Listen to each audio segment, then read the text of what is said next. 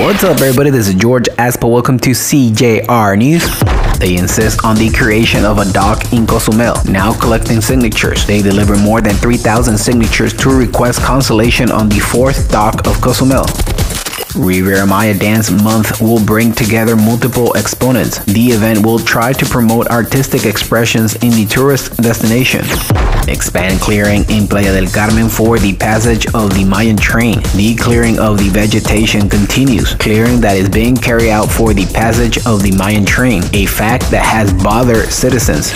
Reinforce civilians on the southern border with Belize. The elements of the Navy monitor the area for the prevention and detection of criminal acts. Thank you for listening, CJR News. This is George Aspel. You can find me on YouTube at CJR News. Don't forget to subscribe to our podcast on Google, Spotify, and Apple. Thank you and goodbye.